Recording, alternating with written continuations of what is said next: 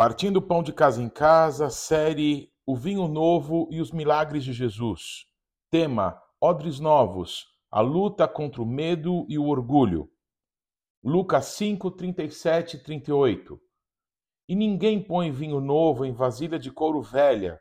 Se o fizer, o vinho novo rebentará a vasilha, se derramará, e a vasilha se estragará. Ao contrário, vinho novo deve ser posto em vasilha de couro nova. Segundo aos Coríntios 5:17. Assim que se alguém está em Cristo, nova criatura é. As coisas velhas já passaram, eis que tudo se fez novo.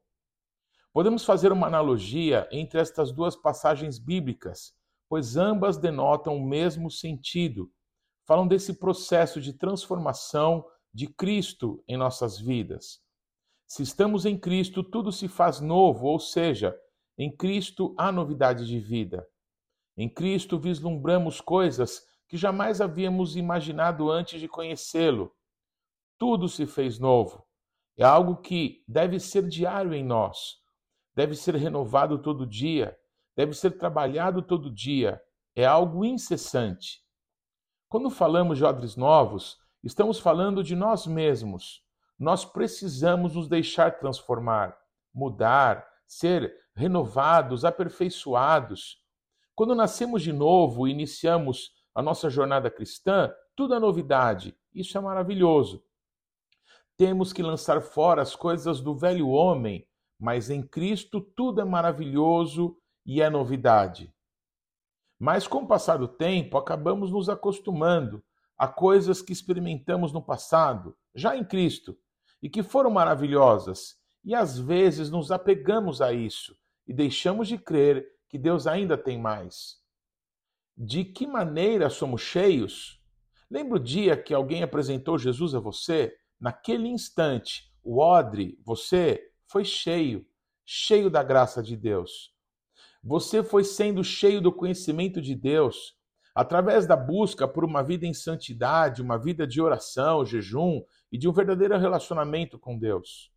O relacionamento com Cristo, através do seu Espírito Santo, gerou tudo isso. Em Romanos 12, 1 e 2 está escrito: E não sede conformados com esse mundo, mas sede transformados pela renovação do vosso entendimento, para que experimenteis qual seja boa, agradável e perfeita vontade de Deus.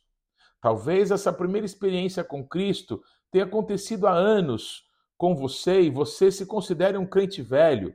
Mas nem tudo que é antigo é ruim, pois tudo que é antigo já foi novo, certo?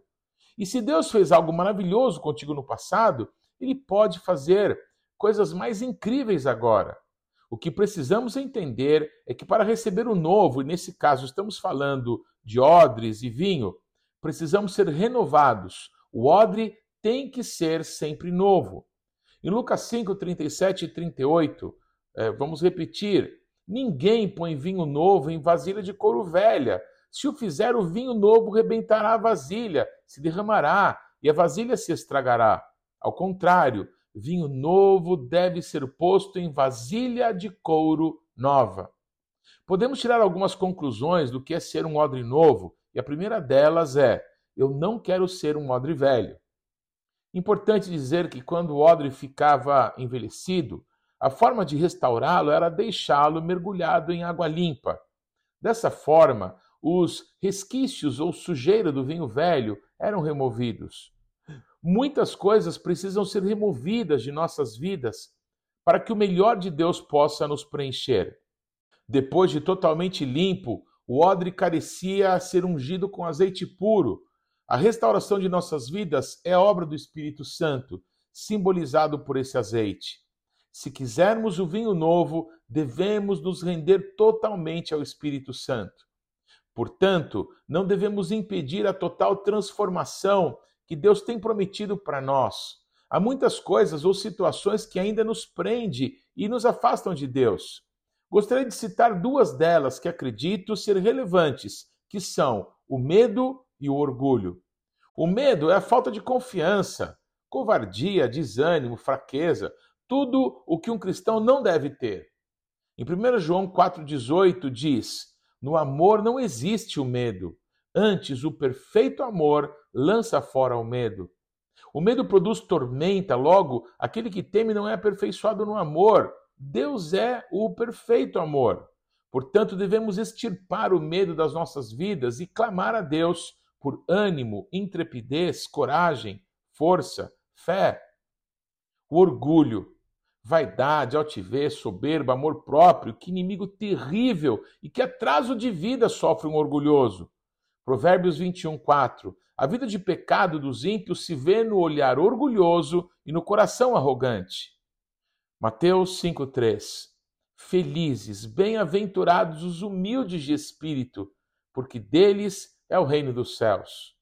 Jesus nos ensina a ser mansos e humildes com os nossos odres novos, manifestar a sua glória e sermos cada dia mais parecidos com Ele.